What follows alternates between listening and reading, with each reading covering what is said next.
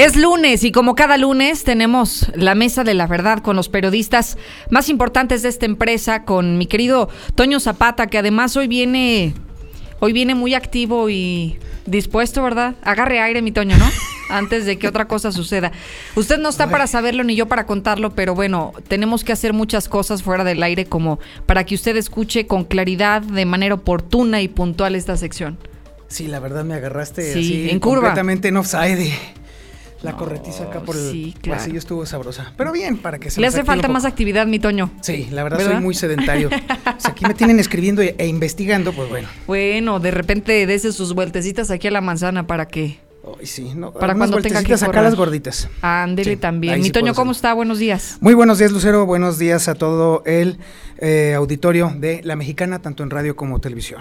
Hoy empieza una semana atípica porque me parece que por fin después de todos los eventos que hemos tenido desde las festividades decembrinas, el tema del el día pasado, la semana pasada del Día de Reyes, apenas los niños y la ciudadanía en general me parece que estamos agarrando, digamos, la normalidad de las semanas, ¿no? Hoy es un lunes que empieza la semana completita, ¿no? De trabajo, me refiero a eso.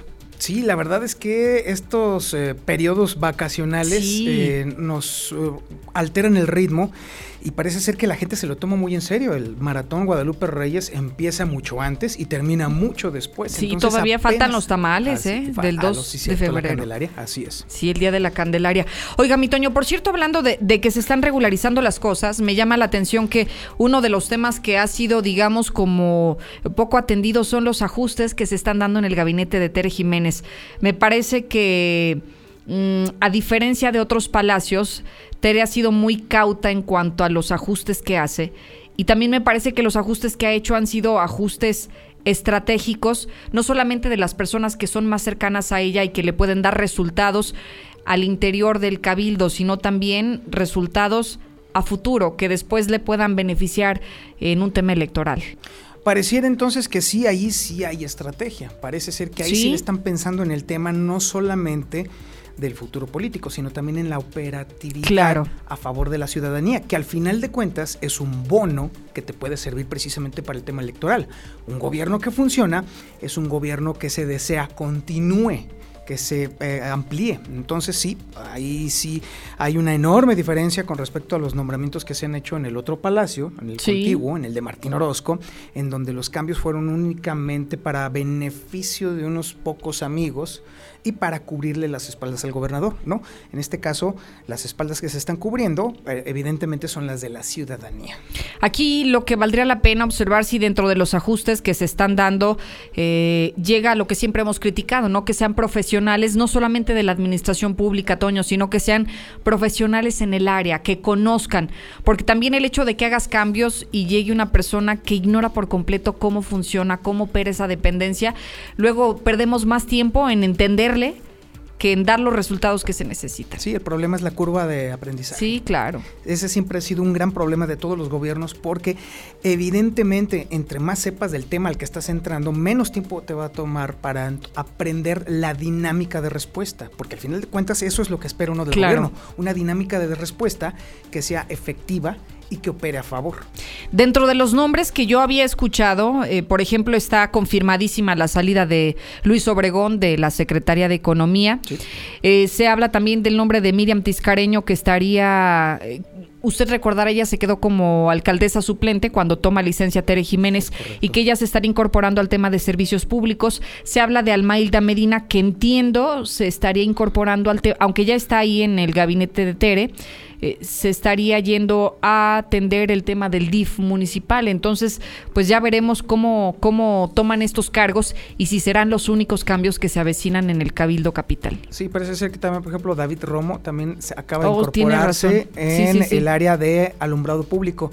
Y hay que decirlo, ha hecho un buen trabajo eh, desde un principio. Es malo para opinar, pero muy bueno para actuar. Pues ojalá, eh, ojalá, porque vaya que, que hace falta que las personas que lleguen a, de- a la, al área que usted quiera, pero que las personas que lleguen ahí, pues bueno, sean las indicadas, ¿no? Eso esperamos, porque la verdad es que la ciudadanía exige cada vez mejores servicios públicos. Y, el tema es que una sociedad que está inconforme es una sociedad que avanza. Eso es algo que luego no se entiende muy bien, porque a, a mí me tocó muchas veces escuchar a funcionarios, funcionarios que estaban inconformes porque la gente está inconforme. Y hmm. no, de eso se trata precisamente. La inconformidad te empuja, te hace avanzar, te hace mejorar, te hace estar siempre. Dar resultados, que es, lo que te toca, ¿no? Para eso estás en un encargo. Oye, mi Toño, ¿y tú qué nos has preparado? Fíjate que eh, tengo eh, algunos comentarios que he estado recabando a lo largo de estos últimos meses ahora sobre el tema de la fiscalía. A ver, ¿de qué se trata? Fíjate que eh, la Fiscalía del Estado fue durante un tiempo, de hecho cuando recién se le entregó al, gobierno del estado, fue un ente que estaba comenzando apenas a funcionar de una, de, una manera eficiente, obviamente con muchos bemoles, pero por lo menos estaba integrando eh, no solamente sus carpetas de una forma eh, estratégica y coordinada, sino que además también había conexión y coincidencia con las otras áreas operativas de la Fiscalía, en este caso sobre todo en el tema de los peritos. Los peritos son una parte clave en el tema de la eh, persecución de los delitos porque pues, evidentemente son ellos los que definen el mecanismo con los que suceden los hechos. Y eso empezó a funcionar de una manera muy eficiente y al principio de la administración de Martín Orozco estaba funcionando de una manera muy eficiente. Sin embargo, a lo largo de los últimos tres años, el gobernador Martín Orozco ha elaborado una estrategia o un esquema de desmantelamiento de la fiscalía. ¿Cómo? Personal operativo, sobre todo que tienen que ver precisamente con el estudio de los mecanismos de, este, de, operación del, crimen y también de los resultados de la investigación de cada una de las carpetas, han sido sistemáticamente removidos de sus lugares poco a poco. O sea, moviendo a los incómodos. es, eh, moviendo a los que funcionan. Sí, exactamente. Esa es la parte Que, a todo el mundo le brinca en la fiscalía. El personal que sí funcionaba. El efectivo, el que sí trabaja, el que. Que se necesitaba para que entonces el flujo de trabajo no se detuviera, se ha removido. Y en su lugar han sido nombradas personas que, como lo habíamos estado comentando al principio, no tienen ni la más remota idea de lo que están haciendo ahí. El único mérito por el cual han llegado a la fiscalía es porque son amigos, vecinos, amigos y así personas cercanas a quien crees. Pues al gobernador Martín Orozco Sandoval que imagínese usted, debería de haber una autonomía entre los poderes y entre ellos la fiscalía, ¿no? Debería. Debería, pero no, no existe. Lamentablemente podemos afirmar, y eso sí se los puedo decir, no existe tal cosa como una autonomía. No, no la, la fiscalía recibe instrucciones. Un satélite para acomodar a más amigos del gobernador Martín Orozco. ¿Qué ha sucedido entonces? Y para perseguir a los incómodos también, ¿no? Ah, no, para eso sí, sí, sí. Ahí sí, ten mucho cuidado de ser un disidente, ten mucho cuidado de señalar los, los problemas, ten mucho cuidado de señalar las fallas, porque si no, ahí sí, agárrate.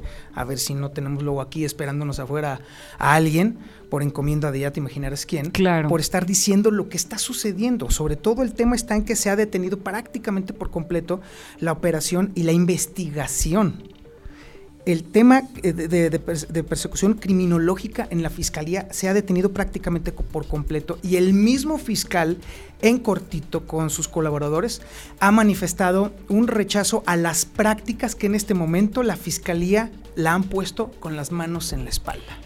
Qué lamentable. Fíjate que eh, abonando este tema de la Fiscalía General del Estado, yo tuve la oportunidad de platicar con el fiscal hace, tal vez hace una semana o poco más de una semana, y me, aterraba una, una, duda que necesitaba cuestionarle y era sobre su presunta salida de la Fiscalía General del Estado. Porque hay que recordar que el fiscal, antes de ser el fiscal general, era un juez penal. Él trabajaba y tenía, digamos, una trayectoria muy limpia. Bueno, fue maestro, no sé si todavía lo es, de la máxima casa de estudios eh, de la licenciatura de Derecho. Bueno, muchos lo conocimos a través de esa vía, ¿no? De la Universidad Autónoma como catedrático. Y entonces al asumir el puesto como fiscal, él tuvo que solicitar una licencia para separarse del cargo de manera temporal, pero esta licencia ya está por vencer. Y por eso yo me preguntaba, bueno, ¿qué va a suceder? ¿Va a regresar como juez o se va a quedar como fiscal? La licencia vence el próximo mes de marzo. Entonces, digamos que ya está en fechas como para tomar una decisión, ¿no? Si se queda o si se va. Y resulta que dice que lo está pensando. Así tal cual me respondió, lo estoy pensando. Le digo, bueno, es que, ¿qué piensa? Pienso si me quedo donde estoy o si me regreso.